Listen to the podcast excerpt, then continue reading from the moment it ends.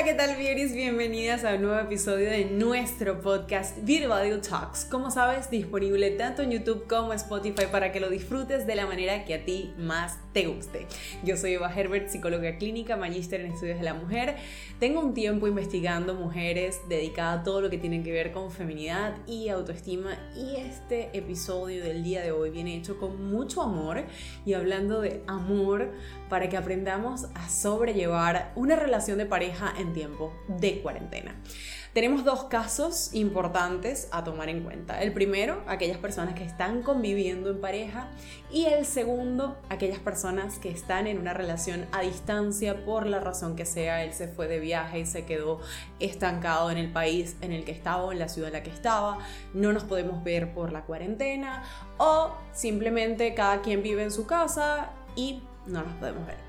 Entonces, habiendo planteado estos dos escenarios, vamos a empezar con el caso en el que vives con tu pareja. Y lo primero es tener en cuenta que la comunicación es fundamental, pero la comunicación en este momento debe tratar de ser siempre respetuosa, que lo que sea que le vayas a comunicar no esté relacionado o vinculado con tus emociones. Si estás molesta, triste, ansiosa, evita el hecho de, de, utilizar estas emociones para comunicarte con esta persona porque puede traer consecuencias. Segundo, no tomes decisiones importantes, bien sea iniciar o terminar una relación de pareja. En este momento no es lo, adecuado, porque digamos que la situación en particular está plagada de emociones o, o, de sentimientos que ya de por sí generan incertidumbre y pueden hacernos dudar. Entonces, evitemos tomar decisiones importantes relacionadas con nuestra relación.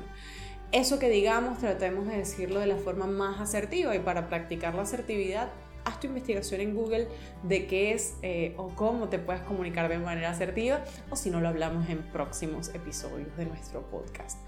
Otro otra consideración importante es utilizar la creatividad. Recuerda que hay elementos que están a tu, disposición. No puedes salir a un restaurante, al cine o a correr por allí con tu pareja, pero sí pueden hacer planes juntos. Planes creativos distintos. Ustedes pueden traer ese restaurante, ese cine o esa pista de, de carreras a la casa y que allí eh, con diversas ideas románticas de citas ustedes puedan planificar eh, momentos de interacción donde puedan divertirse. Es importante que recuerdes que en nuestro Instagram, en nuestra cuenta de Instagram, vas a encontrar algunos posts con ideas de citas, tanto eh, si estás viviendo con tu pareja como si estás a distancia. Y eh, otro de los elementos que son importantísimos y que no se nos puede olvidar es el hecho de tener cada quien su espacio. Si es necesario, adecúa una parte de la casa para que sea tu espacio y que se entienda que cuando tú cierras la puerta estás despejándote, te estás dedicando a ti y ya la otra persona sabe que esa puerta no se abre hasta que tú salgas de ahí. Y lo mismo esa persona que es tu pareja, también que tenga su propio espacio. El hecho de tener su propio espacio les va a permitir drenar, liberar, descargar energía y no saturarse de la presencia 24 horas, 7 días a la semana de esa persona que amas y así no se verán alterados o afectados los sentimientos eh, o percepciones que tengan el uno del otro.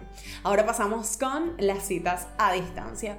Sé que estás viviendo un momento difícil que para ti... Eh, puede, puede eh, llegar momentos en los que te sientes inquieta, que te sientes ansiosa, que quisieras salir corriendo a verlo y que mm, quieres que ya esto pase porque te gustaría abrazarlo, verlo o hacer planes con él. Sin embargo, no descartes la idea de hacer planes planes a distancia. Como te decía en mi cuenta de Instagram vas a encontrar una lista de ideas y a esas les puedes añadir todas las que tú quieras. Entonces entra este tip de la creatividad. Sean creativos, ¿qué pueden hacer por videollamada? ¿Qué planes eh, pueden hacer que cada uno haga desde el lugar en el que se encuentran y al mismo tiempo pudiesen incluso eh, planear o empezar a visualizar qué les gustaría hacer cuando termine la cuarentena. Qué emocionante el ejercicio de visualización, de mirar qué van a hacer y al mismo tiempo esto te genera, eh, vamos a decir que, ilusión para cuando ese momento llegue.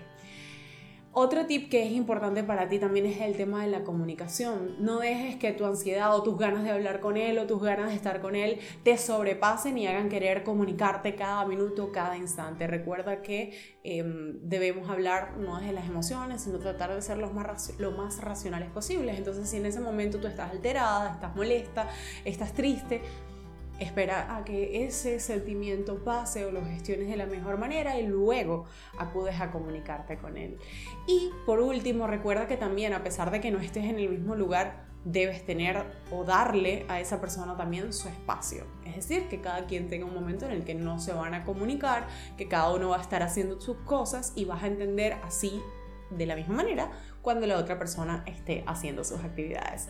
Espero que estos tips hayan funcionado para ti y que puedas darle un giro a, esta cuarentena porque va a ser un momento también para preguntarte qué te está dejando de aprendizaje, qué van a aprender tanto tu pareja como tú en este momento, qué les está permitiendo entender, qué les está permitiendo cultivar. Paciencia, autoconocimiento, eh, conocimiento de la otra persona, qué les está dejando. Hasta aquí ha llegado nuestro episodio de el podcast Beauty Talks. Ya sabes que está disponible en varias plataformas y que si te gustó, recuerda darle like, comentar, suscribirte y compartir con tus amigos porque alguien puede estar necesitando este episodio. Muchísimas gracias por habernos acompañado.